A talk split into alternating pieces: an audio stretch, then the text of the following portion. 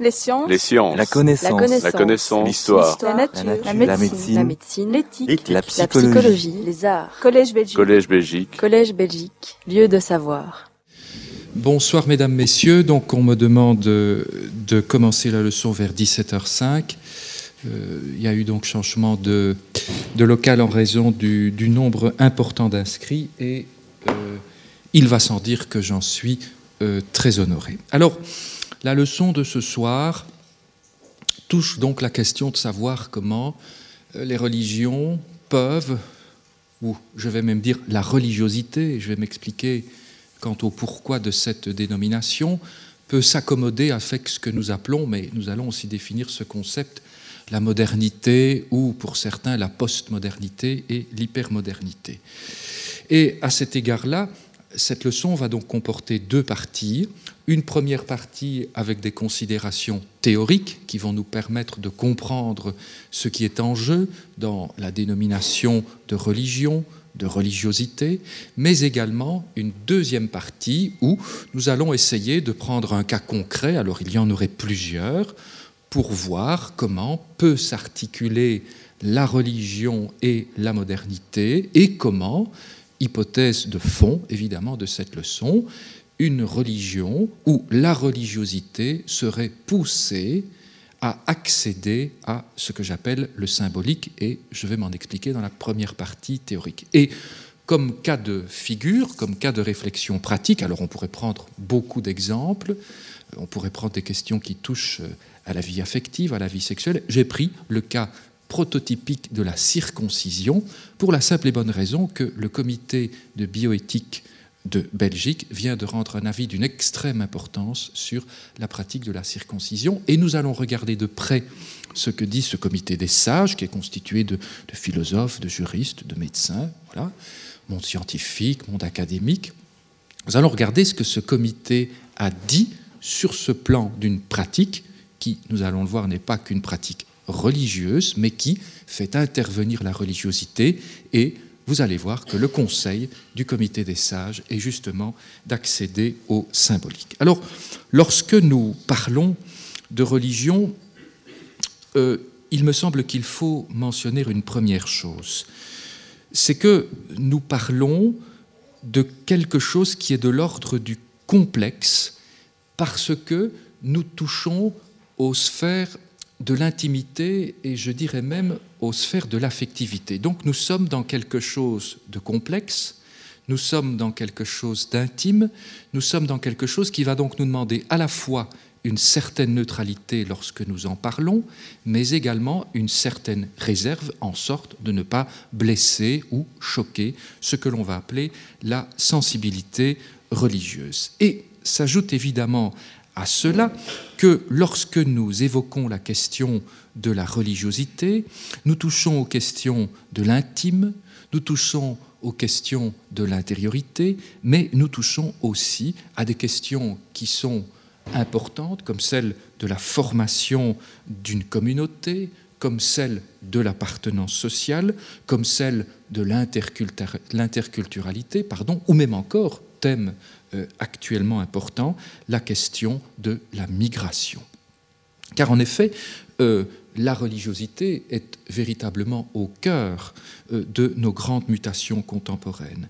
La mondialisation, la globalisation, ce que l'on pourrait appeler aussi les nouveaux paradigmes anthropologiques, je vais m'en expliquer, mais aussi les progrès éthiques, les progrès technologiques, la question de l'autonomie du sujet euh, ou de l'autonomie de la personne, toutes les questions qui sont liées au genre et à la sexualité sont des questions dans lesquelles la religiosité intervient. Ça veut donc dire que presque par nature, les religions sont confrontées à nos révolutions sociétales et à la façon dont nous organisons nos discours. Alors, je voudrais montrer tout d'abord dans un premier lieu comment ces religions et cette religiosité est en difficulté d'articulation avec ce que j'appelle donc euh, la modernité. Alors je vais choisir six lieux, il y en aurait beaucoup d'autres, mais six lieux qui me semblent être euh, prototypiques et qui vont nous montrer que nous sommes dans ce que j'appelle le déliement ou la déliaison de la religiosité, ou ce que j'appelle aussi parfois le dépérissement euh, du lien religieux, ou ce que certains appellent le désenchantement du monde, ou la sortie de la sortie de la religion. Alors, il y a un premier lieu qui apparaît comme étant euh, un lieu de conflit entre religiosité et modernité, c'est le fait que nous sommes, par les moyens de la communication notamment, par les révolutions euh, technologiques qui sont les nôtres, nous sommes entrés dans ce que j'appelle l'émergence de l'universalisme, mais attention, un, universalisme éprouvé et affectif, en ce sens où la moindre nouvelle à envergure internationale ou universelle peut avoir immédiatement dans notre psychologie une résonance euh, affective.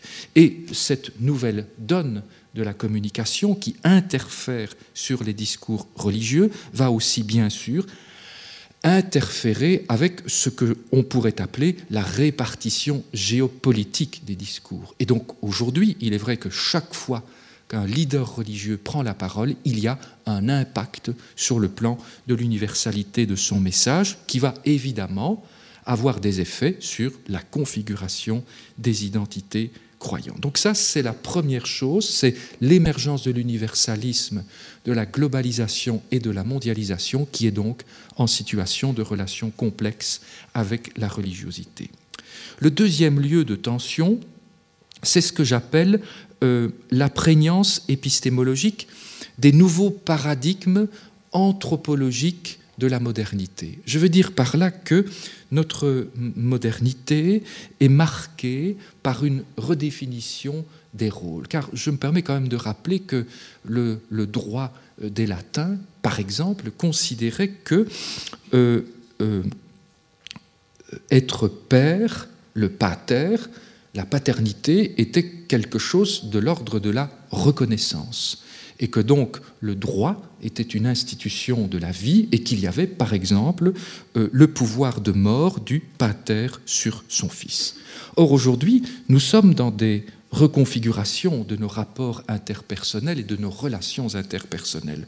Pensez à la question du genre, pensez à la question des identités euh, sexuelles, Pensez à la question des nouvelles formes de parentalité, pensez à la quête importante de l'autonomie de la personne, par exemple quand elle touche des questions qui portent sur le début de la vie et la fin de la vie, pensez à ces nouvelles techniques de la fabrication des corps. Euh, confère ce matin un article très intéressant sur le transhumanisme euh, dans le soir, avec donc euh, cet, artiste qui a donc une antenne greffée sur son cerveau et qui parle de cette intelligence artificielle qui est greffée sur son propre corps. Pensez aussi à la façon dont les sexualités deviennent des transsexualités.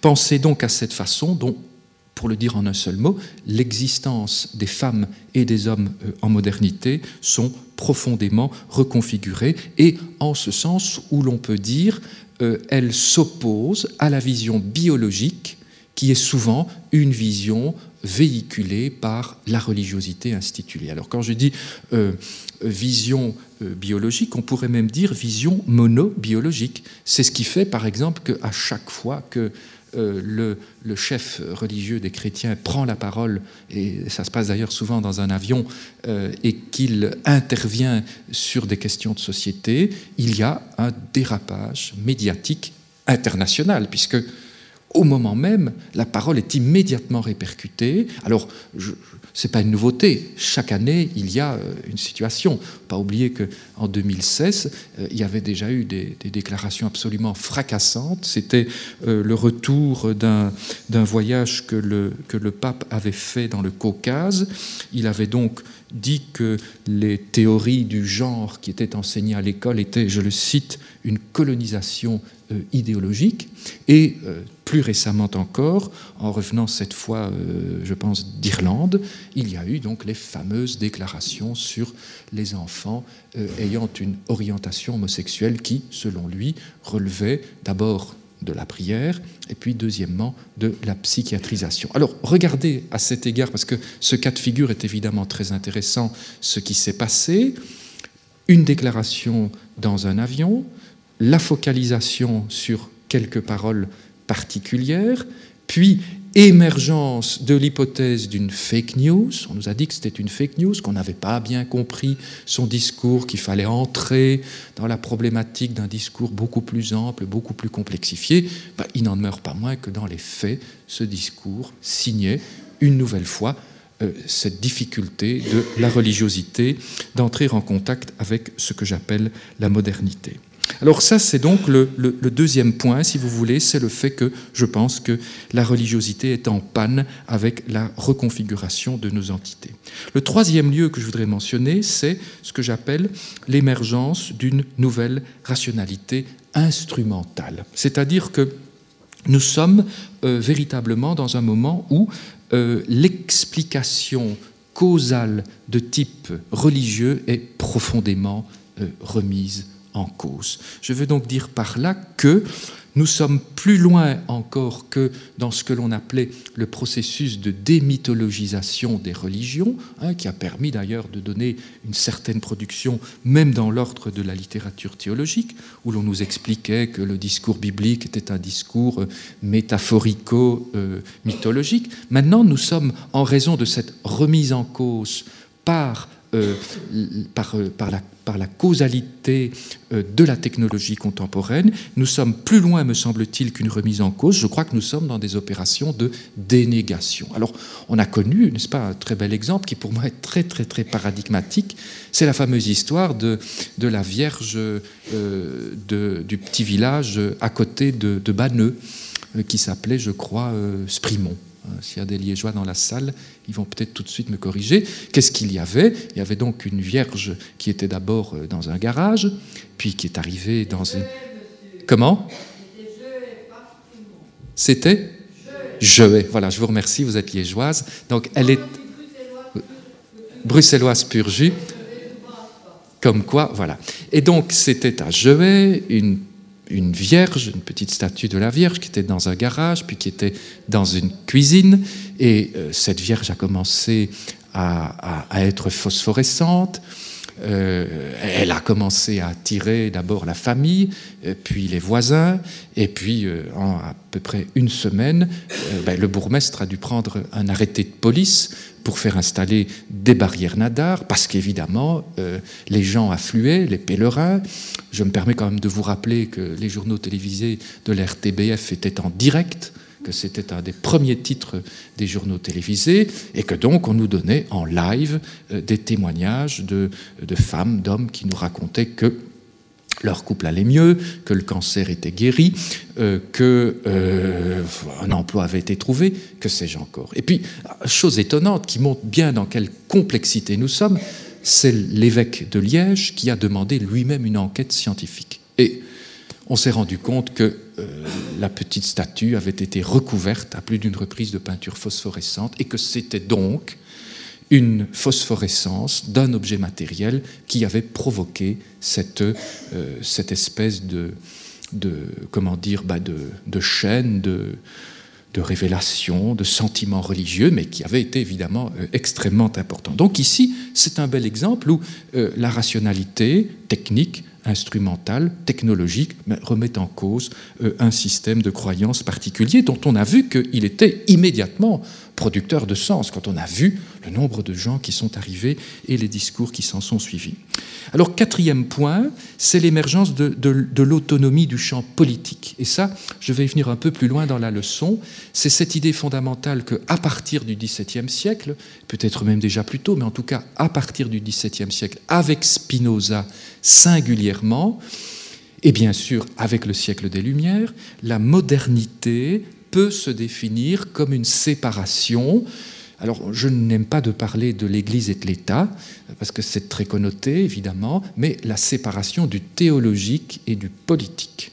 Hein. Et on va le voir à l'aide de quelques beaux textes de Spinoza où la signature de la modernité consiste à dire que la constitution de l'État moderne ne doit pas avoir dans son écriture propre du sémantisme, de la grammaire, de la syntaxe qui vient de la religiosité, de la transcendance. Voilà. Et c'est ce qui fait, par exemple, je le dis en passant, j'ouvre et je ferme immédiatement la parenthèse, que nous sommes aujourd'hui en Belgique, dans un pays qui réfléchit à la question de savoir si oui ou non il faut introduire la laïcité dans la Constitution.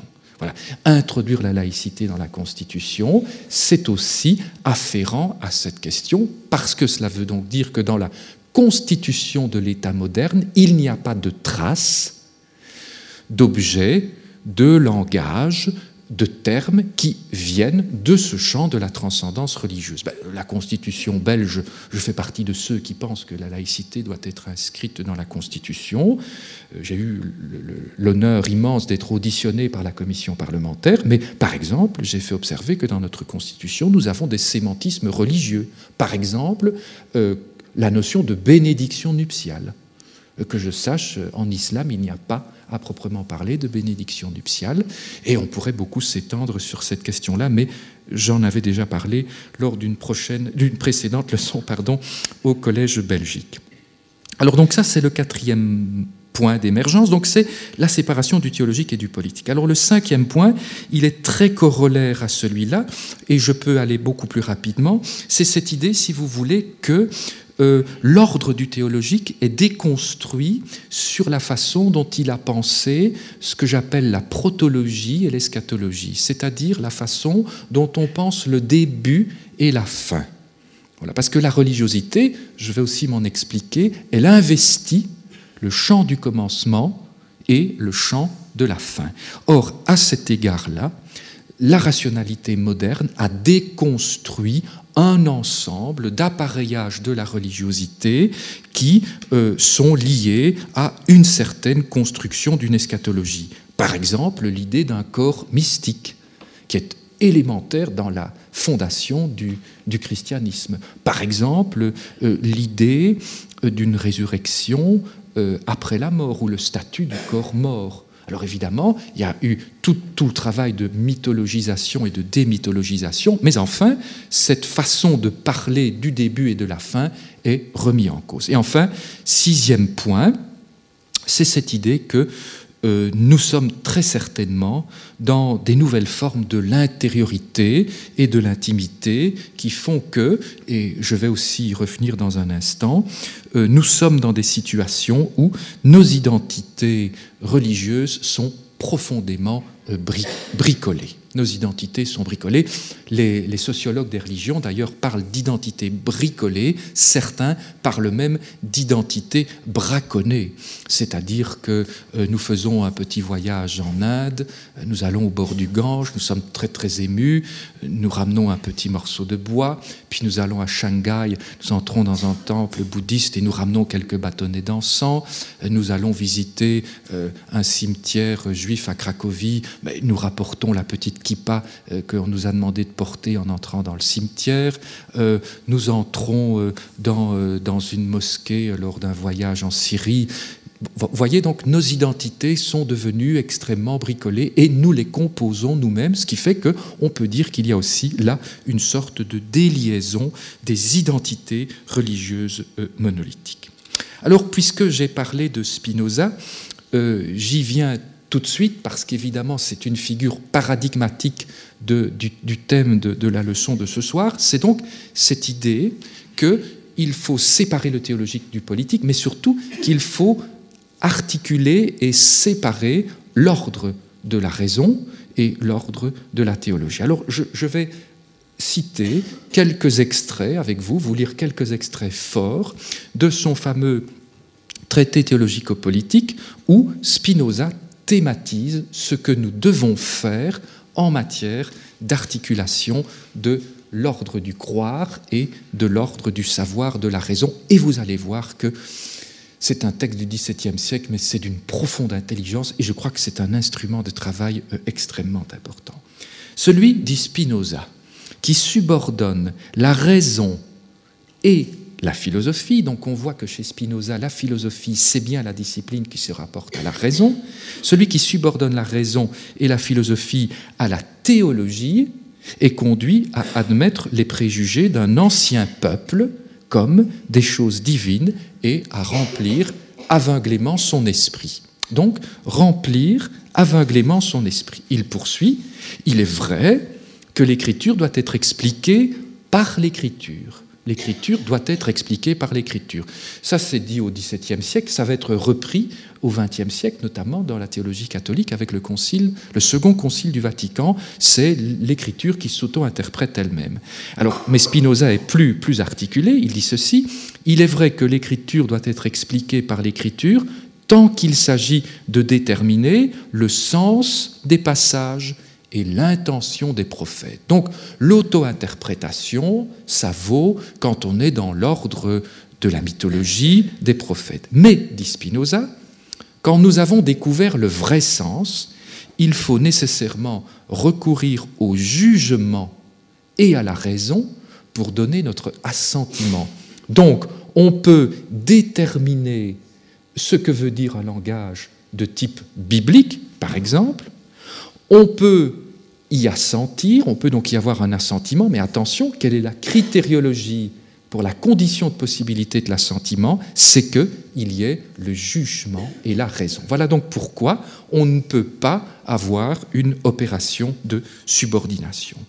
Et euh, poursuit donc en disant ceci, nous tenons pour une vérité inébranlable que la théologie ne doit pas relever de la raison, ni la raison de la théologie, mais que chacune est souveraine dans son domaine.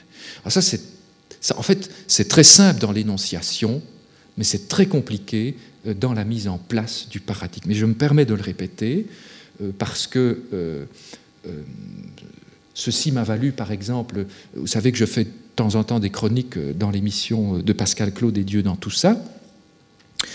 J'avais fait une chronique euh, euh, sur la question du libre examen où euh, je faisais valoir si j'avais un petit bonbon pour vous soulager. je, crois que j'en ai. Il m'est déjà arrivé d'avoir une quinte de tout en pleine conférence, c'est terrible. On est submergé par le, par le corps qui est notre vrai pouvoir, évidemment.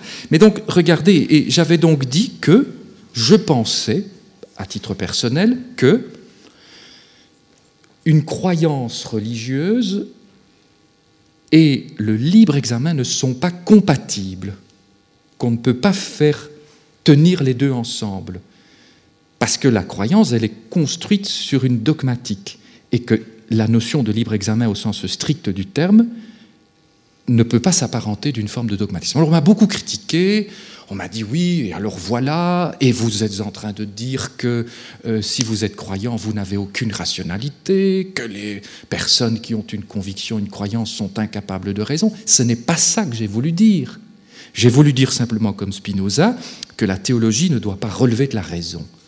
C'est une rationalité à part entière qui, d'ailleurs, si euh, ces théologiens qui m'ont tant critiqué connaissaient leur propre tradition, ils auraient compris que euh, dans le christianisme, dans le judéo-christianisme, c'est une folie. D'ailleurs, c'est jamais le langage de la raison, c'est toujours le langage, de la folie. Hein. et donc Spinoza dit aussi que ni la raison ni la théologie, et que donc chacune est souveraine dans son domaine. Vous comprenez? C'est bien la séparation des ordres. Alors il poursuit encore en disant ceci, car ainsi que nous l'avons dit, la raison a en partage le domaine de la vérité et de la sagesse, et la théologie à celui de la piété et de l'obéissance. La pietas, donc cette vertu euh, des latins. Aussi bien, dit-il, la puissance de la raison, nous l'avons déjà démontré, ne s'étend pas jusqu'à pouvoir déterminer si, en vertu de la seule obéissance et sans l'intelligence des choses,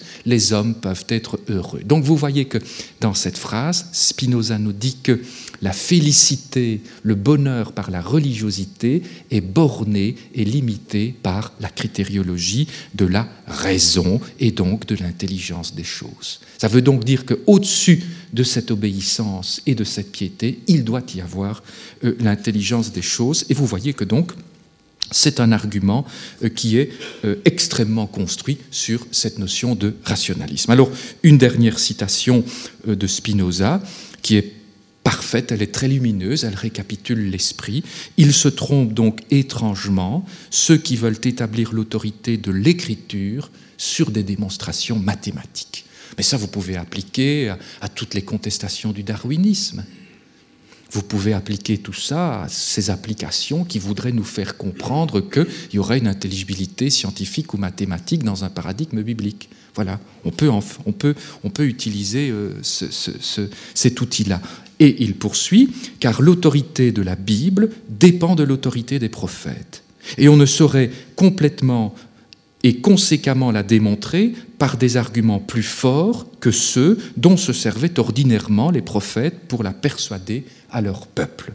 Et nous, nous ne saurions nous-mêmes asseoir notre certitude à cet égard sur aucune autre base que celle sur laquelle les prophètes faisaient reposer leur certitude et leur autorité. Je pense donc avoir satisfait à l'intérêt de ma cause, puisque j'ai fait voir par quelles raisons la philosophie et la théologie doivent être séparées l'une de l'autre. Vous voyez qu'il y a vraiment cette nécessité de la séparation des ordres. Alors, ceci, évidemment, qui permet à la fois de séparer, mais aussi de mieux articuler le théologique euh, et le politique, nous montre en réalité que ce paradigme de la modernité va nous faire entrer dans trois grands axes où nous allons avoir des oppositions de construction. Premièrement, vous allez avoir d'un côté, donc du côté de la religiosité, une croyance dans l'antériorité d'un passé et d'une tradition, contre une croyance dans le futur où vous allez avoir en modernité le langage de la révolution, le langage de l'utopie, bref, le langage d'une philosophie politique. Deuxièmement, vous allez avoir une opposition entre un ordre surnaturel et métaphysique contre un ordre de la conscience historique et du progrès comme euh, producteur de sens. Voyez-vous, d'un côté, vous allez avoir une construction du monde avec euh, un paradis, un enfer, enfin je prends ça comme figure métaphorique et on va y revenir bien sûr, mais un en deçà et un au-delà. Donc une création métaphysique, une création symbolique aussi, mais de l'autre côté, vous avez la notion de conscience historique et de progrès. Deuxièmement. Troisièmement, vous avez alors d'un côté la construction d'une collectivité qui fonctionne sur le système des appelés et des élus. Je rappelle que l'étymologie grecque du mot église vient de ek kalein, c'est-à-dire appeler, faire sortir d'eux pour constituer un nouveau peuple. Hein. Je rappelle aussi que c'est la grande distinction entre, le, entre la démocratie et la cléricature au sens vraiment euh, philosophique et politique du terme. Donc vous avez ça, une collectivité des appelés et des élus, n'est-ce pas, contre une société qui est une société démocratique et qui, parce qu'elle est organisée sur le démos, elle se fait en opposition au cléros, on pourra y revenir si vous le voulez dans la discussion, une société démocratique qui n'a d'horizon de sens que ses droits et ses devoirs, et qui s'autoconstitue elle-même dans euh, ses processus normatifs. Et puis vous avez aussi donc d'un côté un collectif qui est organisé avec ses normes et euh, ses juridictions particulières, un code de droit canonique, euh, une charia, une Torah, des hadiths, etc. Et de l'autre côté, la raison démocratique, qui est une raison argumentée, qui est une raison partagée, qui est une raison dialoguée, et qui n'a de seule transcendance que sa propre normativité. Et enfin, cinquième et dernier paradigme, d'un côté, vous avez une opposition entre une construction de la tradition par lignée, on reçoit par tradition. Or, étymologiquement parlant, traditio, c'est bien quelque chose qui est livré. Prenez par exemple le cas d'une ordination sacerdotale, c'est une livraison, n'est-ce pas, d'évêque en évêque, de prêtre en prêtre, etc. Donc vous avez un schéma de la tradition par la lignée, et de l'autre côté, dans l'ordre de l'immanence démocratique, des émergences de discontinuité euh, où on joue plutôt euh, contre les paradigmes de la filiation, contre les paradigmes de la généalogie, et on reconstruit avec évidemment d'autres conceptions. Donc, si vous voulez, d'un côté, vous avez une révélation en religiosité qui va fonctionner avec une élaboration dogmatique forte, et de l'autre, vous avez en modernité ce qu'il faudrait appeler euh, l'immanence du politique avec euh, ses procédures et ses euh, pratiques de, de discussion. Alors évidemment, tout ceci euh, se fait dans un système particulier, dans un État qui est le nôtre, euh, et que nous voyons bien, euh, où, nous le savons, nous sommes dans des moments de, de, grande rupture des traditions intellectuelles. Nous voyons aussi que ces grands corpus religieux n'ont plus les outillages pour être compris, pour être travaillés, d'une façon aussi globale, les institutions théologiques sont elles-mêmes en souffrance dans leur propre fabrique de la théologie. On le voit dans le catholicisme, on le voit aussi dans l'islam contemporain, avec la nécessité d'avoir des réformateurs. Donc euh, il y a une sorte de, difficulté dans l'élaboration théologique des grandes religions euh, contemporaines qui font que nous sommes évidemment dans une sorte de, perspective euh, de crise qui font que, en définitive, eh bien, euh, nous voyons que les religiosités sont aussi capables de générer l'intransigeantisme, l'intégrisme, le fondamentalisme, le conservatisme, l'orthodoxie contre l'hétérodoxie, etc., où on voit apparaître une ligne de fond qui me semble être celle-ci, c'est la tension entre ce que j'appelle l'hétéronomie et l'autonomie. Pourquoi? Parce que je pense que le passage de l'ordre euh, du théologique à l'ordre de l'idéologique,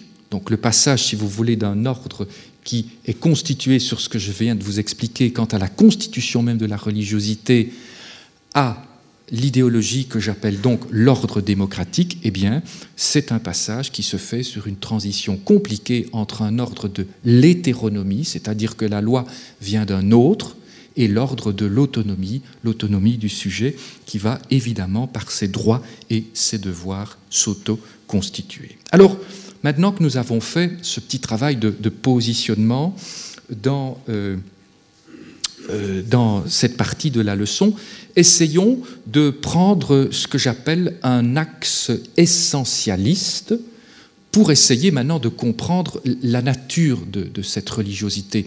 Nous avons essayé d'en positionner les, les circonstances, faire une sorte d'état des lieux, montrer la complexité du rapport entre religiosité et modernité, mais maintenant essayons de prendre une attitude plus essentialiste et donc de quitter euh, un, une approche plus fonctionnaliste pour essayer de, voir comment euh, effectivement euh, définir euh, cette notion de euh, religiosité. Alors là, euh, dans cette leçon, évidemment, je, prends un axe d'interprétation. Et il me semble que euh, nous pouvons reconnaître par nos histoires et par nos expériences que euh, nous sommes sans aucun doute très fortement marqués euh, par la trace, par euh, la quête de, de notre origine, peut-être même par la quête de notre commencement. Et de fait, depuis nos ancêtres du néolithique supérieur, nous voyons que dans les représentations iconographiques, il y a des mains, euh, il y a des ombres, il y a des dessins qui sont laissés euh, sur des parois. Et on pourrait donc dire que la trace, l'énigme de l'origine, la nostalgie, mais aussi l'attente, la quête, euh, la réflexion sur le vide, sur la distance, mais aussi tous les regards qui, dans nos existences, font que parfois euh, nous nous portons euh, vers l'au-delà ou vers l'en-deçà, tout ceci montre que, fondamentalement, dans notre constitution anthropologique, nous sommes à la recherche de ce qu'il faut appeler l'autre. L'autre, l'altérité qui peut évidemment aussi être notre altération. Et donc, en ce sens-là, nous cherchons le différent, nous cherchons parfois l'opposé, bref, nous cherchons à constituer notre relationnalité avec un en deçà et un au-delà. Alors, je pense, voyez-vous, que la religion, que je vais tirer du côté du sentiment, eh bien, il me semble que la religiosité trouve sans doute cette lointaine naissance dans ces états complexes de notre conscience que je viens de tenter de décrire, cette quête du vide, cette quête de l'antériorité, cette quête euh, du commencement. Et voilà pourquoi, voyez-vous, je pense aussi que lorsque nous travaillons euh, la question des religions et de la religiosité, il faut toujours euh, utiliser les outils des sciences humaines pour les comprendre. Ça veut dire donc que nous sommes, nous, les humains, des créateurs de symboles et que dans notre histoire, dans nos vécus euh, personnels, nous créons euh, des partitions dont certaines ont une nature religieuse, comme un, comme un musicien euh, écrit une partition musicale, comme un peintre fait par exemple une calligraphie, eh bien, dans cet ordre de la religiosité, je crois que nous, nous créons une propre partition sur certaines expériences de notre vie quotidienne. Et donc, nous inventons, vous voyez que je, prends vraiment l'hypothèse que nous avons inventé euh, et créé les dieux, nous inventons une nature et une surnature, nous créons du sacré et du profane, nous dégageons une immanence et une transcendance, euh, et vous voyez, nous avons aussi dans, cet ordre-là quand même une tendance à fonctionner dans du binaire, dans des oppositions euh, dualisées.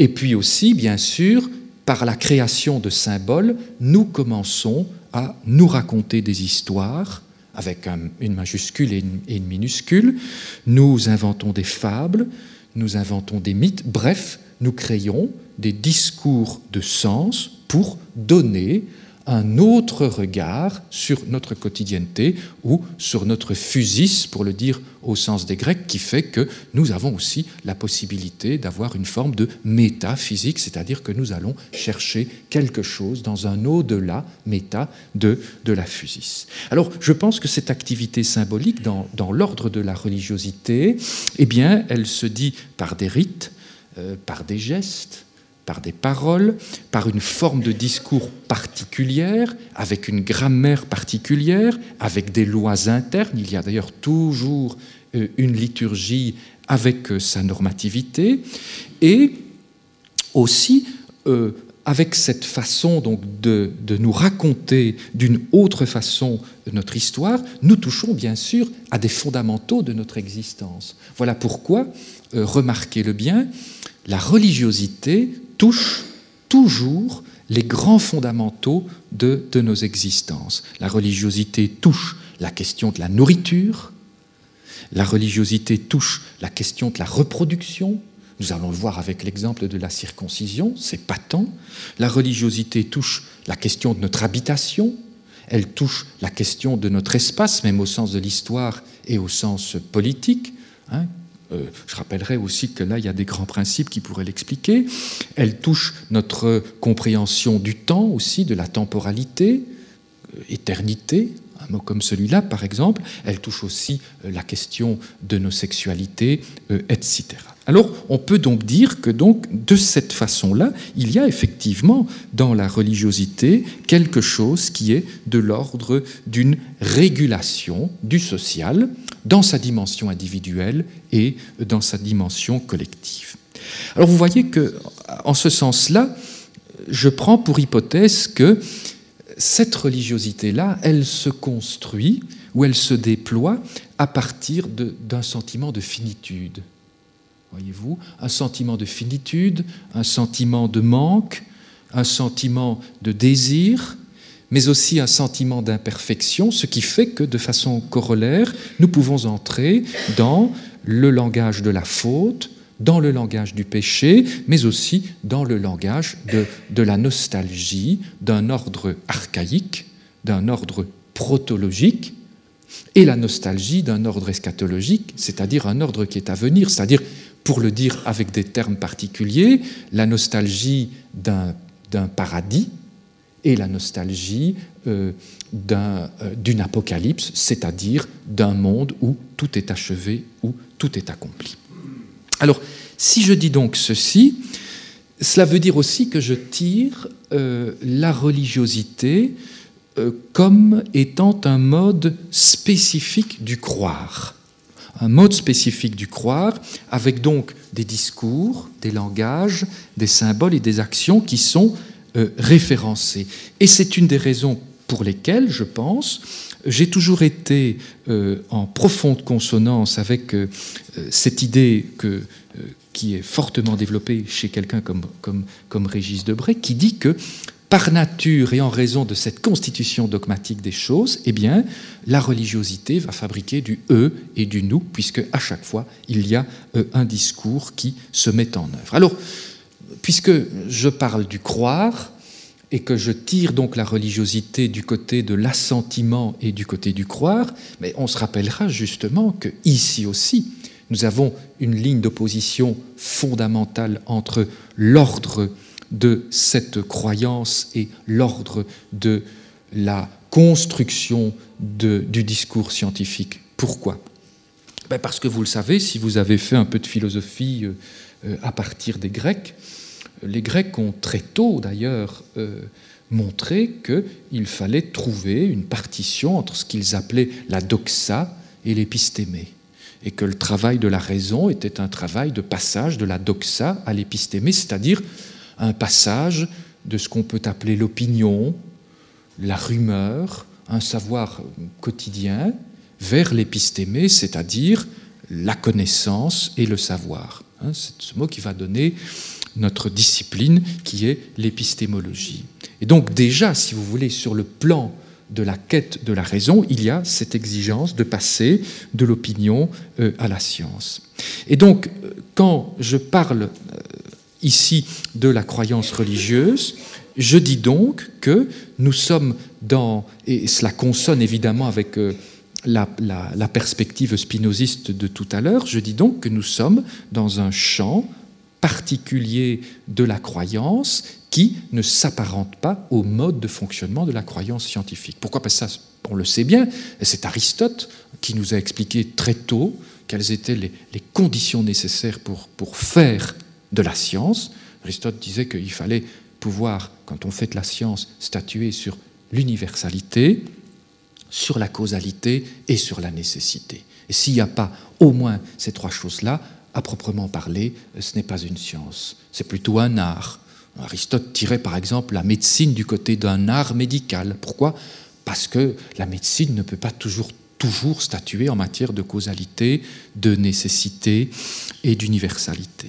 Et il est vrai que la fabrication du savoir scientifique, il y a des processus, euh, il y a des protocoles qui sont communicables et qui sont vérifiables. Vous pouvez faire la meilleure des inventions, si elle n'est pas protocolée et si elle n'est pas vérifiée, ben, vous n'accédez pas au statut de l'invention scientifique. C'est pas pour rien que les Nobel, c'est souvent 20 ans, 30 ans après euh, la découverte. Ça veut dire donc que dans l'ordre de la fabrication de la science, il y a de la preuve, il y a de la vérification et de la falsification, il y a des expériences, il y a donc de l'empirisme, il y a des indices, il y a des témoignages, bien sûr il y a des erreurs, il y a aussi des sophismes, mais en tout cas, dans cet ordre du savoir de la science, on ne peut pas croire sans des preuves et euh, sans des démonstrations. Or, remarquez-le bien, et, ceci n'est évidemment pas pour minoriser la croyance religieuse, puisque si elle est d'un autre ordre, on peut, on peut la prédiquer, on peut la définir, on peut la représenter autrement. Mais remarquez bien que dans l'ordre de la croyance euh, religieuse, elle porte sur des faits dont il est difficile de les prouver euh, par des certitudes logiques, des certitudes rationnelles, des certitudes empiriques et argumentées. C'est pour ça que, par exemple, même dans, dans les travaux en, logique contemporaine, il y a une série de, de, de, penseurs, qui sont notamment des logiciens contemporains, qui disent que cet ordre des paradigmes théologiques sort de la compréhension logique parce qu'ils sont fondés sur des indémontrables. Dieu, par exemple, c'est un indémontrable, voyez-vous. Voilà. Alors, ça ne veut pas dire, bien sûr, que ce discours ne peut pas avoir son auto-justification et son auto-légitimation, mais en tout cas, euh, il est dans un autre ordre. Et donc, pour moi, il est dans l'ordre du croire, et je dirais que s'il me fallait définir le croire, eh bien, je dirais que le croire, c'est tenir une chose pour vrai ou pour vraisemblable. C'est la tenir pour. Donc nous sommes dans un langage évidemment très différent de celui de l'élaboration de la science. Nous sommes plutôt dans le cas de figure d'une attitude mentale ou d'un assentiment. Voilà pourquoi lorsque euh, nous avons dû croire en religiosité, eh bien vous avez un degré pauvre du savoir, vous avez de l'incertain, vous avez de l'approximatif, vous avez la possibilité d'une superstition et d'une aliénation, vous avez euh, une opposition entre le particularisme de la croyance et ce qu'on appelle l'universel de la raison. Voilà, ce qui fait que souvent, euh, c'est une raison d'ailleurs pourquoi il vaut mieux, enfin, il faut être très prudent quand on commence à parler de, religion dans des conversations privées. On nous disait toujours ça quand on était gosse. Il ne faut pas parler en famille, il ne faut pas parler de, Dieu, de qu'est-ce qu'on disait encore, des religions et de politique, hein, parce que ce sont des sujets évidemment éminemment explosifs. Et puis évidemment, dans cet ordre du croire, vous avez aussi euh, un sujet qui va se dire plutôt dans l'ordre du désir plutôt dans l'ordre du fiduciaire. Je renvoie par exemple ici aux travaux de Benveniste qui ont bien montré la notion de fiduciarité dans l'expérience religieuse. Et donc en ce sens-là, euh, je pense que euh, ceci nous permet de dire que euh, les croyances religieuses dans le cas qui nous retient ici, ce sont des croyances qui sont sans raison objective, qui sont sans vérité, et sans probabilité. Mais ça, bien sûr, ça n'enlève pas, je, je, répète là-dessus par prudence, ça n'enlève pas la légitimité de ce discours. Mais c'est cela, évidemment, qui fait que nous ne devons pas mettre sur le même pied ce que j'appelle la rationalité de la raison et ce qu'on peut appeler la rationalité du théologique euh, quand je suis en discussion avec mes collègues théologiens, je n'ai aucune difficulté à reconnaître que dans une systématique théologique particulière, il y a de la rationalité, il y a de logique, c'est élaboré, on peut comprendre ceci, mort, résurrection, enfin tout ce que vous voulez. Mais c'est une rationalité qui ne ressortit pas des mêmes modes de fonctionnement que ce que j'appelle la rationalité de la raison. Et pourquoi? Mais parce que je pense que j'ai été suffisamment clair. C'est une rationalité qui comporte une part d'indicible, elle comporte une part d'invisible, elle comporte une part de, flottement, elle comporte une part d'irrationalité et bien sûr, elle comporte une forte part de subjectivité et euh, d'affectivité. Et donc en ce sens-là, euh, je dirais encore que croire revient donc à croiser ou à faire se croiser deux choses fondamentales. Tout d'abord, une conviction subjective où l'on tient quelque chose pour vrai, et d'autre part, euh, une absence de certitude objective, puisqu'il n'y a pas de contenu vérifiable. Et c'est évidemment dans cette absence de certitude objective que va évidemment s'engouffrer le travail de, la religiosité. Je prends souvent comme cas de figure parce que euh, il a, il a il l'a expliqué de beaucoup de façons, mais je trouve que c'est une façon très claire qui nous permet de comprendre comment euh, la religiosité se profile et se faufile. C'est donc le philosophe allemand euh, Hans Blumenberg, penseur considérable, qui euh, s'est intéressé à l'élaboration des discours des premiers chrétiens. Et il dit notamment que la communauté des premiers chrétiens se trouve vraiment devant une très grande difficulté, puisque les textes annoncent le retour du Christ et il ne revient pas. Et donc il faut évidemment entrer dans, l'ordre de la fabrication du mythe, selon Blumenberg, et donc trouver un moyen pour justifier quelque chose qui n'apparaît pas. Alors, dit Blumenberg, quand on regarde bien les textes, et ça apparaît très tôt, dès le deuxième siècle, par exemple chez quelqu'un comme Tertullien, eh bien, dit Blumenberg, on voit apparaître une nouvelle forme de la temporalité de ce vide. Et on voit donc la création de prières. Pourquoi faire? Pour demander le retard de la venue du Christ. Et on dit donc dans les prières, retarde le plus possible ta venue, parce que nous ne serons jamais suffisamment prêts pour te recevoir, et nous pourrons ainsi avoir le temps de notre conversion. Et donc, dit Blumenberg, on voit que confronté à une situation objective complexe, l'absence d'un retour, il y a l'invention sur ce plan du vide du discours mythologique, la création d'un discours qui va porter donc sur la grâce et d'une révélation qui va être constamment postposée puisque évidemment nous ne serons jamais suffisamment prêts. Donc il montre comment fonctionne, si vous voulez, cette logique propre à euh, la rationalité. Alors maintenant, je voudrais dire, avant d'arriver à la deuxième partie euh, de la leçon, oui c'est parfait, nous sommes dans les temps, je voudrais dire, euh, le rappeler, parce que je, ça je, l'ai déjà fait ici, donc je vais pouvoir être beaucoup plus bref, je voudrais rappeler, pour bien comprendre la, deuxième partie qui, va toucher euh, à la question de la circoncision, je voudrais rappeler de quelle façon on pourrait tenter, toujours dans, dans une perspective essentialiste, de définir ce qu'est une religion ou la religiosité. Alors, je le fais souvent en disant qu'il y a, y a quatre points profondément constitutifs et que vous allez retrouver partout. Voilà. Alors, premièrement, vous avez toujours un discours fondateur, mythologique, sur les origines. Toujours. Vous avez un discours sur le début et vous avez toujours un discours sur la fin. Donc vous avez toujours ce qu'on appelle techniquement parlant une protologie et une, eschatologie. Et quand le système est complexe, comme c'est par exemple le cas en christianisme, vous avez une eschatologie et une apocalyptique. Alors l'eschatologie, c'est le temps de la fin, et l'apocalypse, c'est la fin des temps.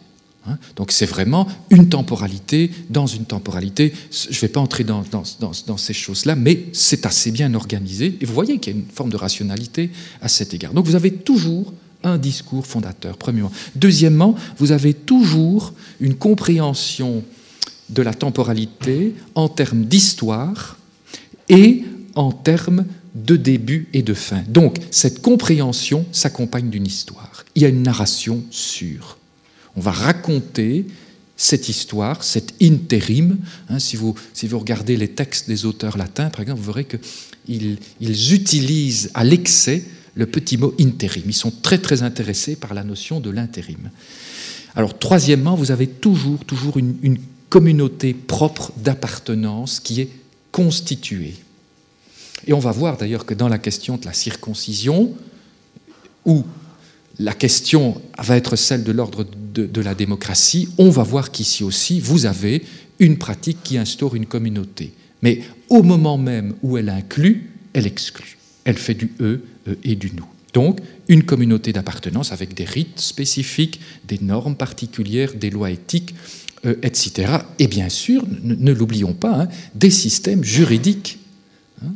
des systèmes juridiques. Euh, quand un religieux est jugé, enfin aujourd'hui ça n'a pas toujours été le cas, mais il est, il est jugé à la fois en fonction de son code de l'ordre canonique, son droit canonique, et puis il est vivement jugé par le, par le droit de, de la démocratie. Et puis enfin, quatrième point, c'est que vous avez toujours en religiosité une détermination du bien et du vrai. Vous avez toujours un discours sur le bien et sur le vrai, et bien sûr de façon binaire, parce que vous avez le bien et le mal, le vrai et le faux, et ça paraît même dans euh, la constitution même de, de la notion de, de, religion. Alors, un petit mot peut-être pour, euh, avant de passer euh, à la deuxième partie, pour définir ce que veut dire la notion de, de religion.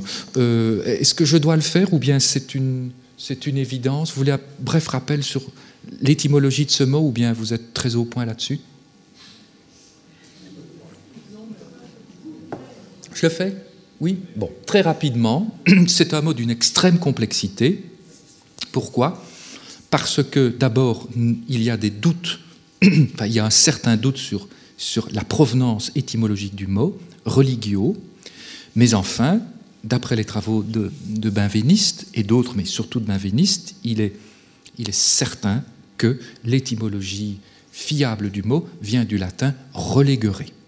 Relegere, qui veut donc dire, mais attention, parce qu'en fait, euh, donc c'est une étymologie cicéronienne, mais cependant, Cicéron était déjà confronté dans une situation très particulière, c'est qu'en utilisant ce mot, ses contemporains ne le comprenaient déjà pas. Donc, ses contemporains latins ne comprenaient plus le mot relégueré. Et pour faire comprendre le mot relégueré, Cicéron usait de l'autre verbe latin rétractare, se retirer. Voyez-vous?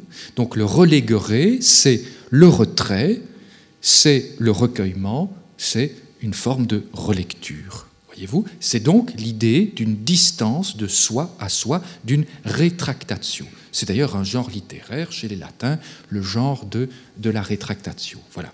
Alors, le contraire de ce relégueré, c'était le nec c'est-à-dire que le contraire de la religiosité dans cet esprit-là, c'était la négligence. Voyez-vous, c'était euh, la négligence. Donc ça, c'est l'étymologie dont vous voyez que c'est une étymologie que moi j'appelle de type immanentiste.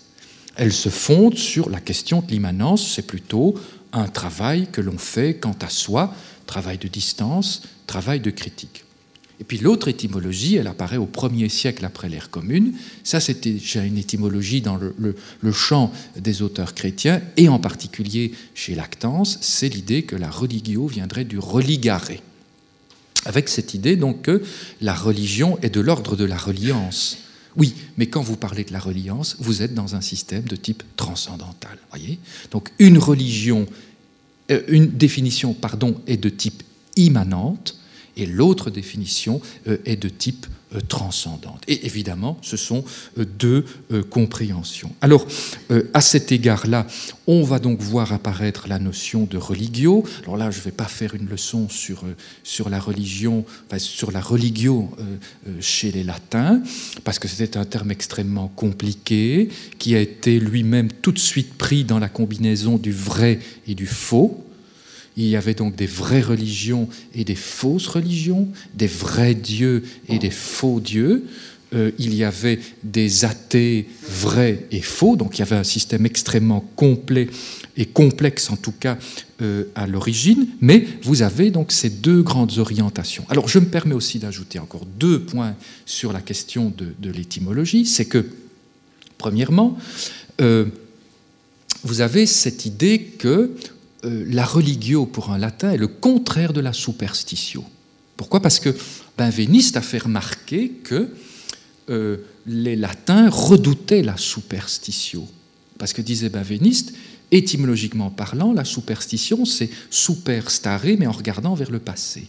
Donc c'était interpréter le passé et se servir de l'interprétation du passé pour pouvoir dire ce qui allait arriver dans le futur.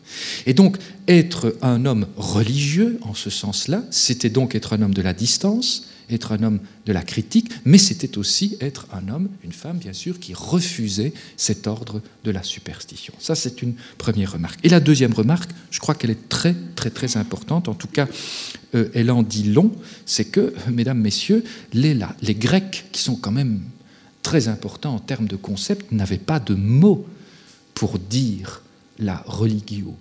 Euh, selon les spécialistes de la langue, euh, et je renvoie ici aux travaux de mes confrères euh, de Charneux et Kouloubaritsis, le mot qui s'apparentait le plus était le mot treskeia en grec, le mot treskeia. Mais attention, parce que en, en, grec, la treskeia veut dire l'adoration religieuse qui est pratiquée lors des cérémonies. Ça veut donc dire qu'on est véritablement dans l'ordre de la discipline religieuse. Et que donc c'était, par exemple, euh, selon euh, Hérodote, un ensemble d'astreintes et d'obligations auxquelles on était soumis lorsque on pratiquait euh, un culte. On est donc là, si vous voulez, dans l'ordre, avec cette treskeia, dans l'ordre de la normativité de la vie du citoyen en Grèce, une normativité dont il ne doit pas s'écarter, puisque nous sommes aussi dans l'ordre du, euh, du, civique.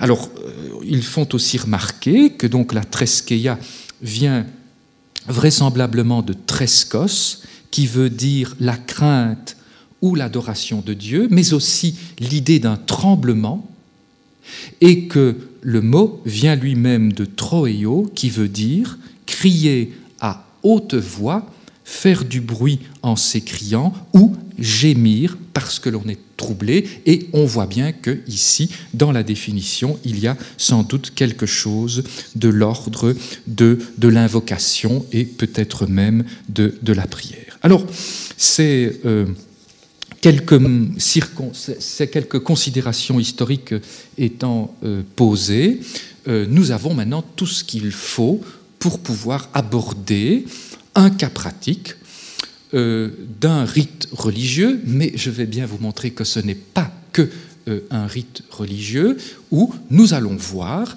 entrer en dialogue et peut-être en confrontation un ordre de type théologique, mais au sens où nous venons de l'expliquer, et un ordre de type idéologique, avec évidemment une question de type sociétal. Mais je pense qu'au Collège Belgique, on fait toujours bien une pause de 5 minutes. Hein, c'est ça? Non, on, ne la fait plus C'est fini? Je continue tout de suite Vous n'êtes pas trop épuisé?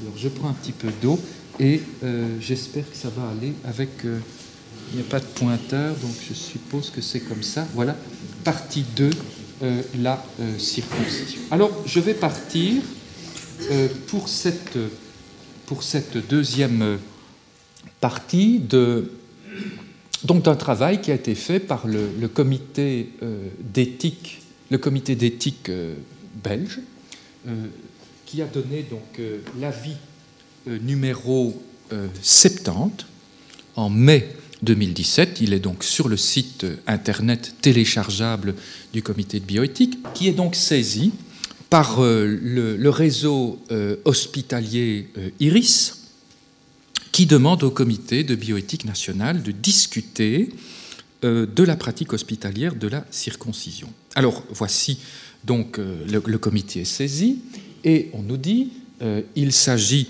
d'un ordre, donc c'est un procès verbal d'une réunion qui a lieu en 2014, donc vous voyez que, que l'avis va venir très tardivement. Voilà, donc un avis qui vient en 2014. Il s'agit d'un geste chirurgical relativement bénin mais irréversible, fait dans un but non médical.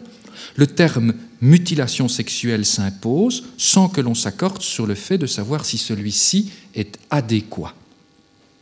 Sa nature n'est pas la même dans les différentes religions, elle est essentielle obligatoire et pratiquée à huit jours de vie dans le judaïsme, elle est non contraignante et plus tardive dans l'islam, elle est également pratiquée dans des populations non religieuses, avec une visée soit hygiéniste ou de type de santé publique, nous allons y revenir. Dans les communautés juives et musulmanes, des mouvements de résistance à cette pratique se développent et la question que pose le, réseau euh, hospitalier, est-il légitime que cette mutation soit autorisée en Belgique?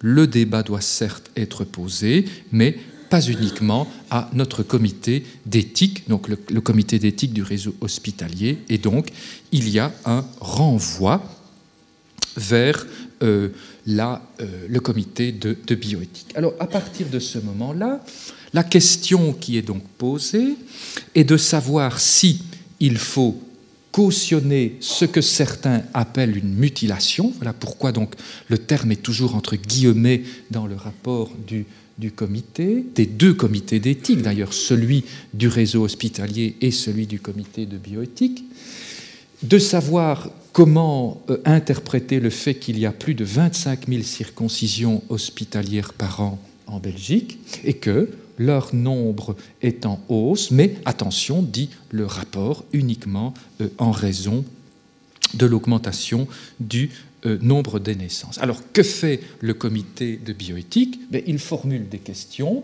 Ah oui, je vais d'abord vous montrer les chiffres parce qu'ils sont assez intéressants. Donc voilà le nombre de circoncisions annuelles Donc ce sont des chiffres qui sont fournis par l'INAMI. Je vais vous expliquer pourquoi euh, on peut les repérer.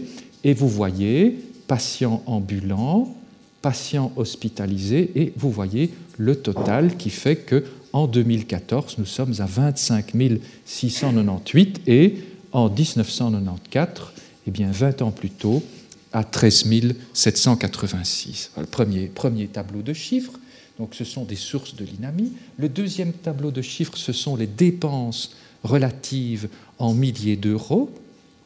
Donc 1472, 2629, patients ambulants, patients hospitalisés.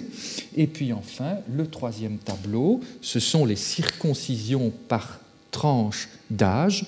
Vous voyez 0,4, 5, 9, 10, 14, 15 et plus. Et vous voyez un total entre patients ambulants et patients euh, hospitalisés. Et on voit véritablement que la tranche d'âge la plus représentative, c'est celle de 0 à 4 ans, avec les 14 574 euh, patients. Alors, le comité de bioéthique formule donc des questions, et vous allez voir, chose intéressante, que après le débat la consultation des experts, euh, ils vont donc reformuler les questions, je vous le montrerai tout à l'heure, mais le comité de bioéthique pose euh, quatre questions. Est-ce qu'il est admissible de procéder à une circoncision en dehors de toute indication médicale? Donc voici ici une belle illustration de ce que j'appelle euh, la raison technologique ou la raison instrumentale, la raison médicale, donc c'est cette idée d'une indication médicale. Est-il éthiquement admissible qu'une circoncision, en dehors de toute indication médicale, soit pratiquée par un médecin et un milieu hospitalier? C'est en fait une sous-question. La troisième, est-il éthiquement admissible que cette intervention soit à charge de la sécurité sociale? Ben voilà la répercussion d'un acte sur l'ordre démocratique, la façon dont nous contribuons au fonctionnement de la démocratie par nos impôts. Eh est-ce que ceci doit être à charge d'une sécurité sociale? Et enfin, quatrième question, est-il éthiquement admissible que la loi traite différemment la circoncision masculine de la euh, circoncision féminine. Alors là, il y a tout un aspect du rapport extrêmement important et intéressant, mais que là, je vais euh, laisser de côté parce que c'est une discussion extrêmement technique, c'est la question de, euh, de l'excision. Alors, évidemment, ce qu'il faut faire donc, dans ce cas-là, et c'est ce que fait le, le, le, comité de, de bioéthique, c'est que, tout d'abord, il rappelle ce qu'est, en fait, il tente de définir le mot euh, circoncision. Et, donc il rappelle tout simplement l'étymologie latine du mot, circumcisio, c'est-à-dire couper autour, c'est-à-dire réaliser une ablation circulaire, je donne la définition, totale ou partielle, de la peau du prépuce euh, du sexe masculin. Et le comité de bioéthique, ensuite, montre que, en fait, il y a des rapports particuliers entre la circoncision et différents types de populations.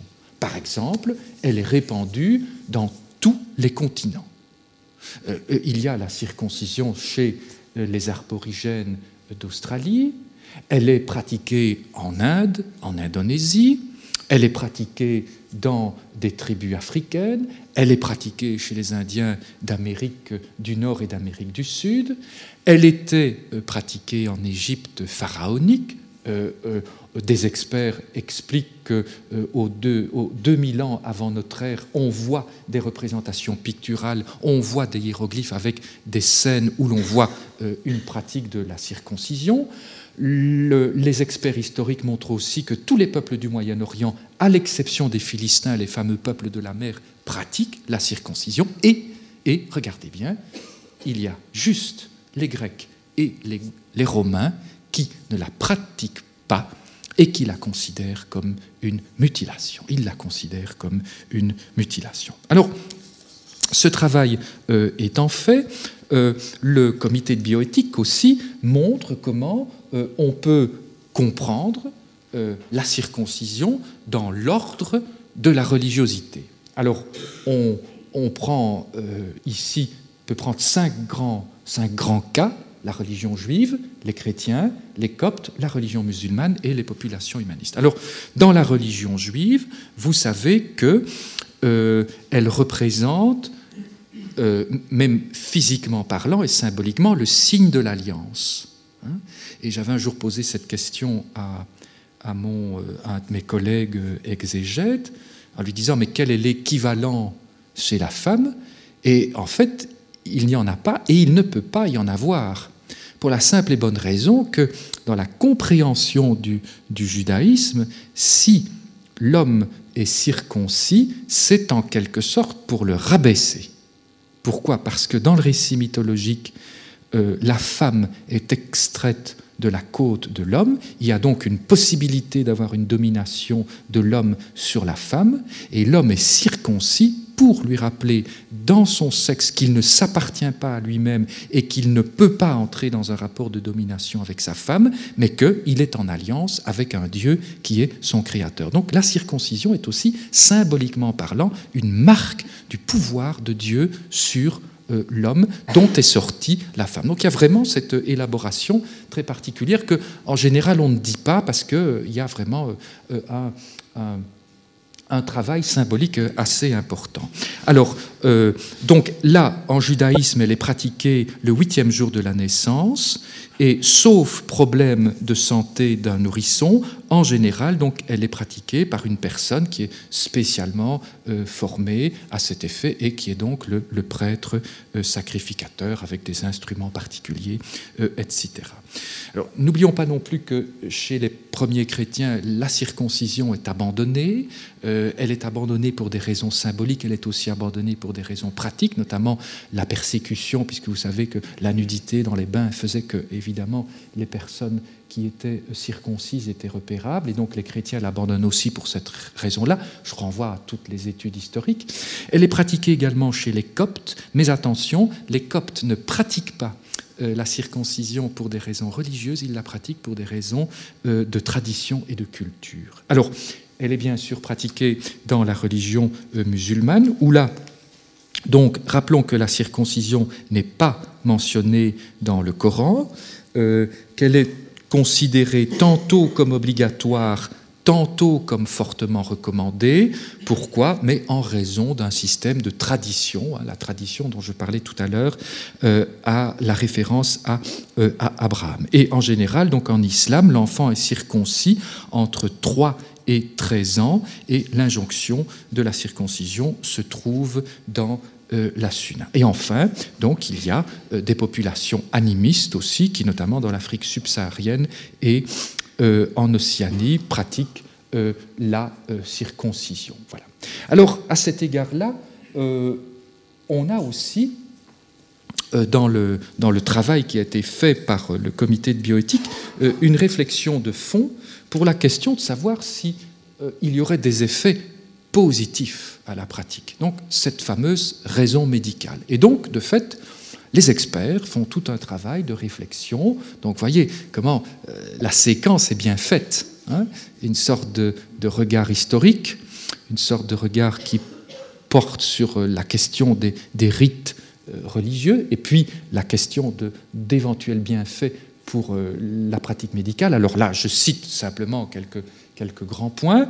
C'est que donc euh, il pourrait y avoir un bienfait sur la prévention des infections urinaires, sur la prévention d'infections sexuellement transmissibles, sur la prévention du cancer, sur la prévention de la contamination par le HIV et sur la prévention d'un autre cancer autre que le pénis, le cancer de, la prostate. Et donc, il y a là aussi émergence de, de la raison technologique hein, dont je parlais tout à l'heure. Il y a une grande discussion des experts pour savoir si oui ou non il y a euh, euh, une sorte de, bienfait médical et de façon globale, les experts constatent qu'il n'y a pas d'études scientifiques à proprement parler qui confèrent un intérêt euh, médical au geste. Mais comme ils sont dans la partie de la raison technologique et instrumentale de la réflexion sur le rite, et cette diète un peu avancée, ils font remarquer que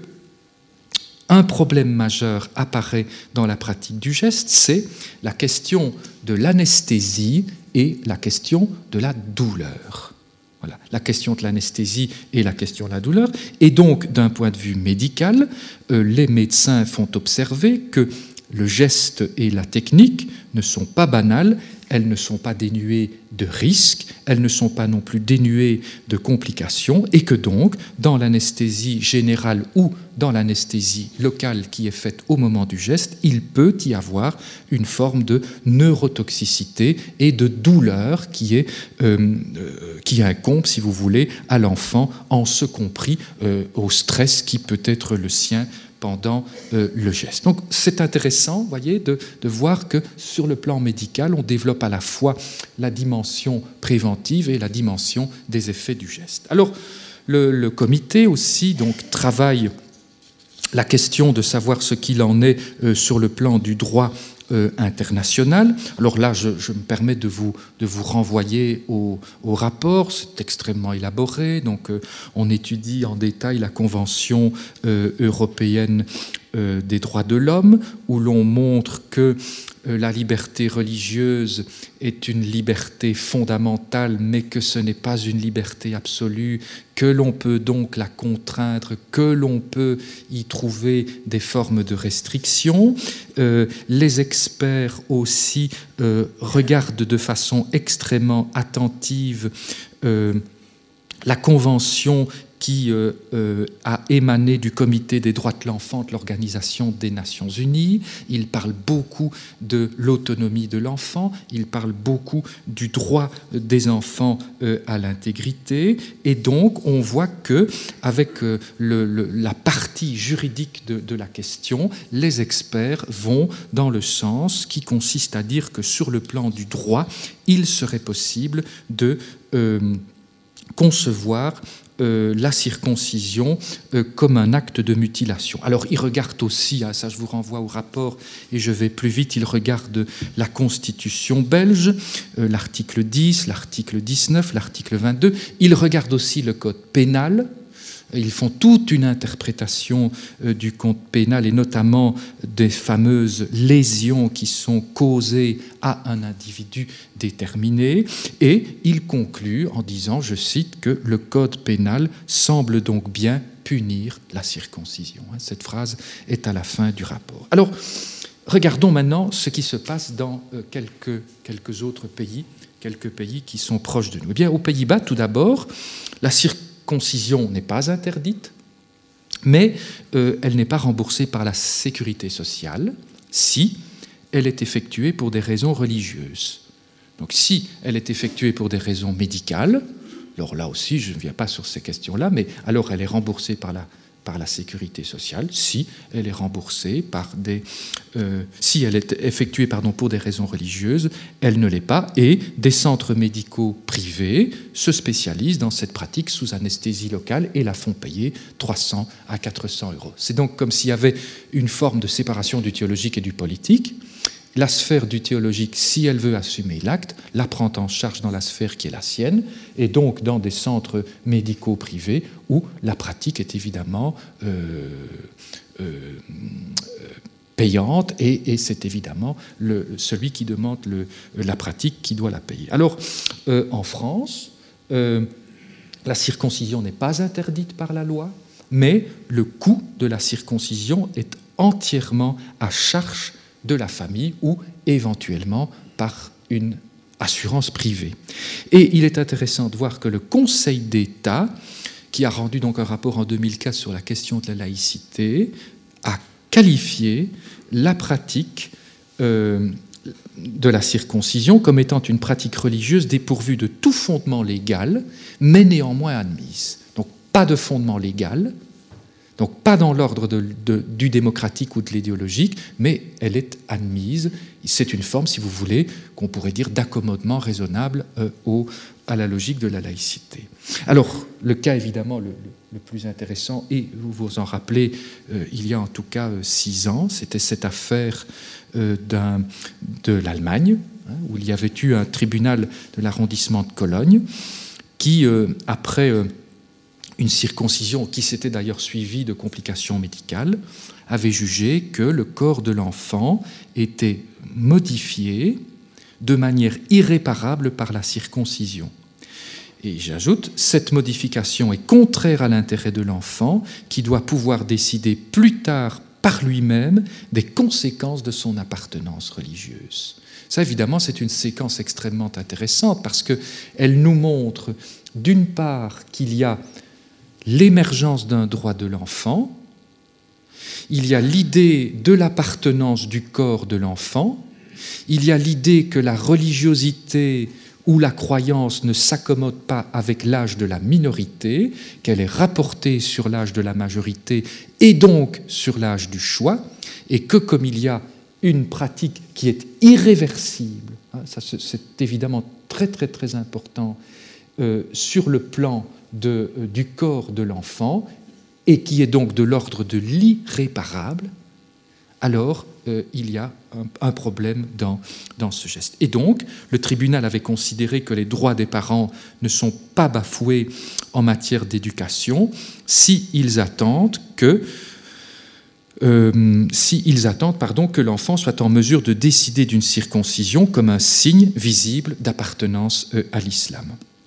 Mais le tribunal a exonéré de toute faute le médecin qui avait pratiqué cette circoncision sur un enfant de 4 ans à la demande de ses parents, considérant qu'il y avait une erreur invincible. Mais évidemment, vous savez que cette décision du tribunal de Cologne a fait un scandale mais immense dans l'Allemagne. Vous vous rappelez, si vous avez suivi l'affaire, la chancelière a dû intervenir, parce qu'évidemment, pour, pour les raisons que nous, comprenons, euh, mais euh, donc euh, l'Allemagne a décidé de légaliser la circoncision, de sorte qu'elle peut être pratiquée sur un enfant mâle dans les six premiers mois après la naissance, par une personne qui est désignée et par une personne qui est formée à cet effet, mais sans intervention financière de euh, l'autorité publique. Alors, dans la suite de, de ce rapport, les experts réfléchissent aussi sur euh, ce que l'on pourrait appeler la dimension anthropologique euh, et psychanalytique de la, de la circoncision. Et ils se demandent, par exemple, si euh, l'acte ou le geste de la circoncision pourrait s'apparenter, par exemple, à une technique qui serait celle du piercing ou une technique qui serait celle du, du tatouage. Est-ce que cela se demande-t-il, ne relèverait pas de mêmes mécanismes culturels, voire de mécanismes spirituels euh, et peut-être religieux? Bon, il se pose cette question. Mais il faut quand même observer que d'une façon globale, sur le plan de l'anthropologie de la religiosité, et ça je, je, pense que la première partie permet de bien le montrer, nous sommes bien dans un geste qui marque une entrée, qui marque une appartenance dans une collectivité qui peut être soit culturelle, soit médicale, mais pour des raisons médicales, soit euh, bien entendu euh, religieuse. Et donc, euh, à cet égard-là, on voit que cette pratique est donc à la fois très certainement un acte de foi, c'est un acte de socialisation, c'est un acte d'appartenance qui intègre dans cette communauté, mais elle intègre dans cette communauté en excluant ceux qui ne sont pas soumis ou qui ne, pratiquent pas euh, le rite. Et donc, euh, à cet égard-là, on voit véritablement que un des problèmes majeurs de cette pratique rituelle qui se décline dans, différents mécanismes ou dans différentes systématiques religieuses, fait donc intervenir cette question d'un ordre théologique et d'un ordre euh, idéologique, mais aussi qu'elle pose en son cœur la question du corps, la question de l'enfant, la question de l'appartenance et de l'irréversibilité de, de l'appartenance, puisqu'il y a une marque de l'ordre de l'irréparable dans le corps. Et donc, à cet égard-là, le comité de bioéthique termine donc en réfléchissant sur l'importance du droit de l'enfant, la question de savoir si les parents peuvent indiquer, au sens vraiment étymologique du terme, indiquer la voie de la religiosité à un enfant qui n'est pas encore capable d'assumer un choix, et donc pose la question de savoir si, oui ou non, cette pratique est bien une mutilation. Alors qu'est-ce qu'il fait? Eh bien, Chose intéressante, il reformule euh, les questions. Est-il éthiquement admissible de procéder à une circoncision en dehors de toute indication médicale?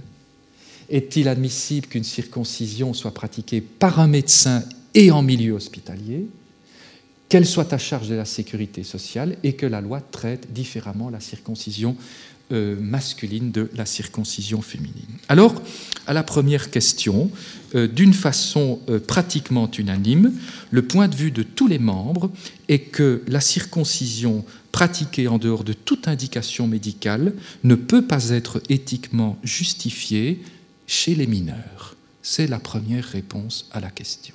Donc la circoncision, je cite le rapport, est que la circoncision pratiquée en dehors de toute indication médicale ne peut éthiquement être justifiée, à tout le moins chez les mineurs.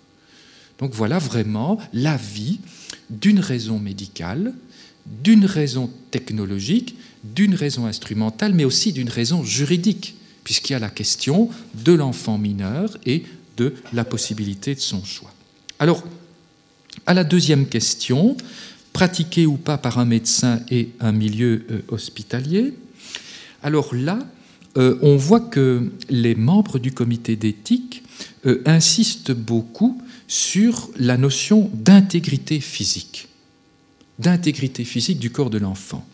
Et je lis deux avis.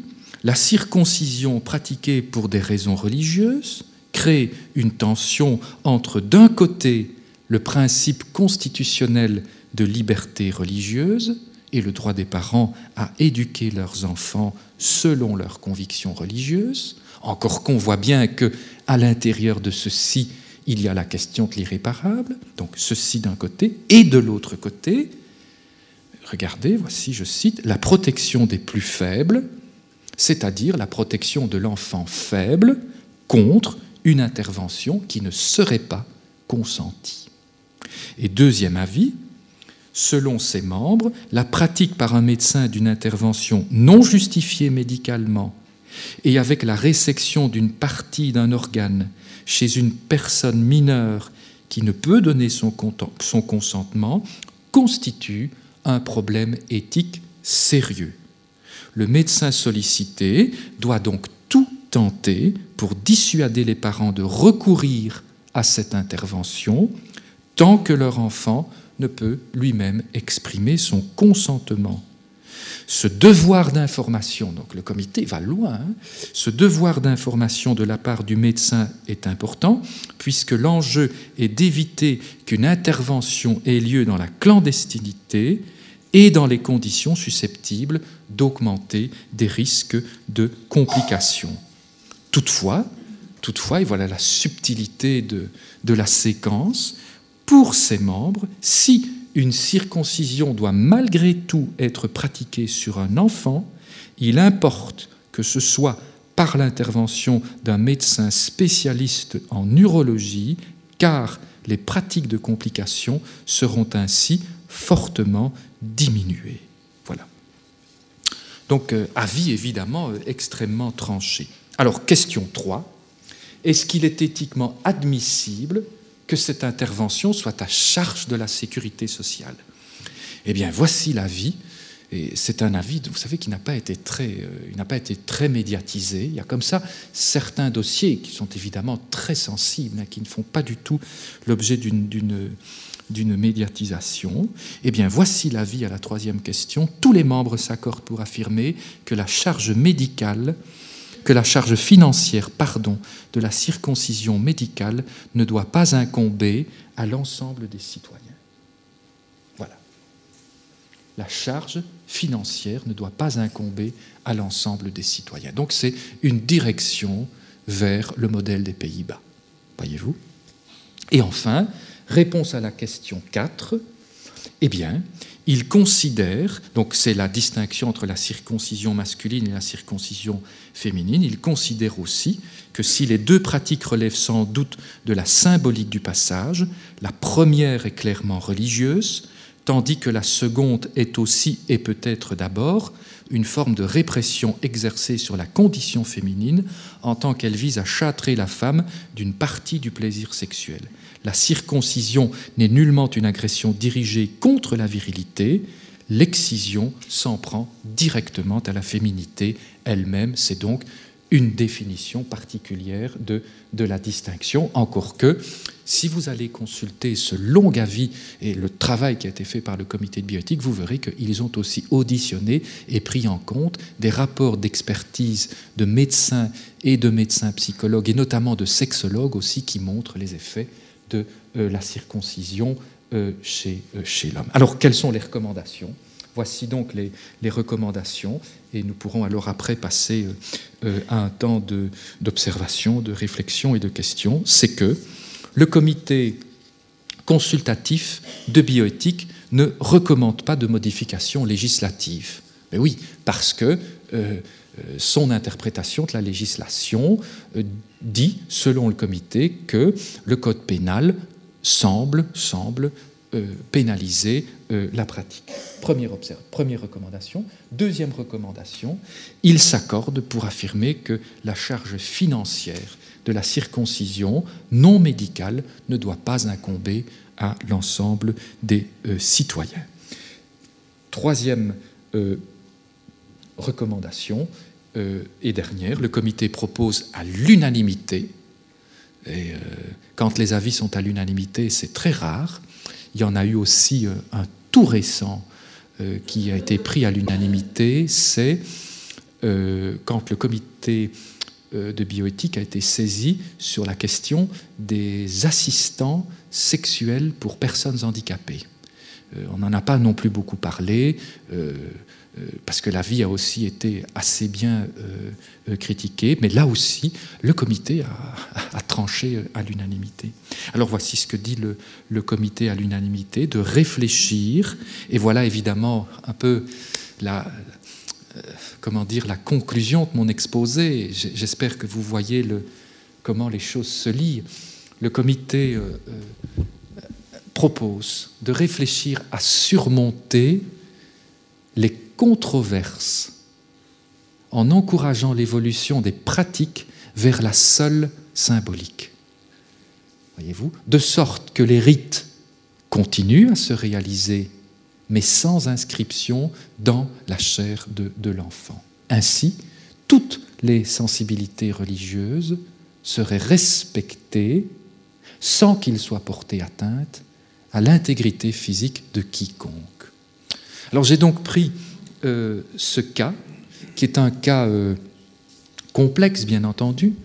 Euh, comme je le disais à, l'entame de cette conférence, chargé d'émotions, chargé d'histoire, chargé de drame, bien sûr. On pourrait dire aussi chargé de, de, de catastrophes, chargé d'intimité, chargé d'affectivité, chargé d'intériorité, chargé bien sûr aussi de, questions relatives à la sexualité euh, et, à ses pratiques, mais qui, mais qui à la fois touche la corporéité et qui aussi touche la question du choix, la question de la possibilité de choisir dans la mesure où il y a euh, une irréversibilité de l'acte. Et donc en ce sens-là, je pense que dans cette grande tension hein, que j'essayais d'expliquer dans les, lieux d'émergence au début de la leçon.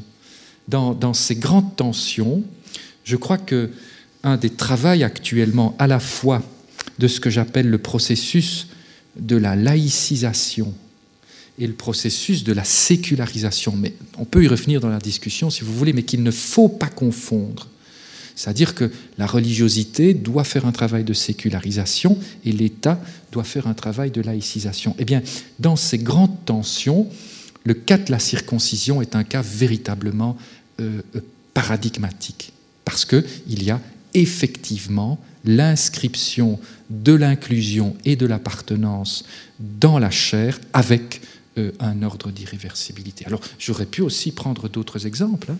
J'aurais pu euh, aussi, parce qu'évidemment, euh, regardez, accéder au symbolique. on pourrait dire, par exemple, on pourrait critiquer la vie en disant ah oui oui c'est très très très bien, mais c'est une forme de, christianisation de la pratique. Mais accéder à la pratique symbolique, j'aurais pu aussi parler de la situation actuelle de tous les phénomènes de débaptisation hein, qui sont des phénomènes administratifs. Je, renvoie par exemple à, ce qui se passe actuellement euh, en Argentine avec le refus euh, de la, de de dépénalisation de l'avortement d'un nombre gigantesque de gens qui sont entrés dans des processus de, débaptisation. Ou ici, euh, en Belgique, avec les affaires qui ont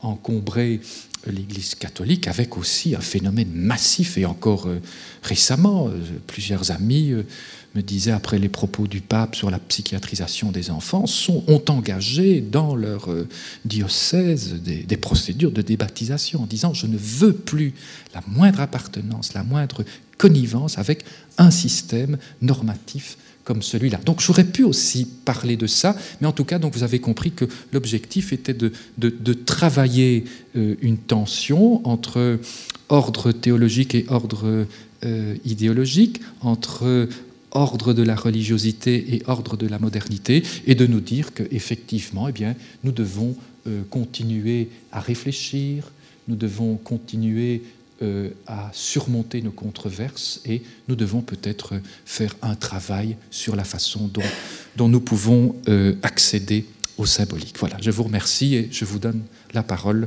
pour des questions. Les sciences. Les sciences. La connaissance. La connaissance. L'histoire. La, nature. La médecine. L'éthique. La, psychologie. Les arts. Collège Belgique. Collège Belgique. Collège Belgique. Lieu de savoir.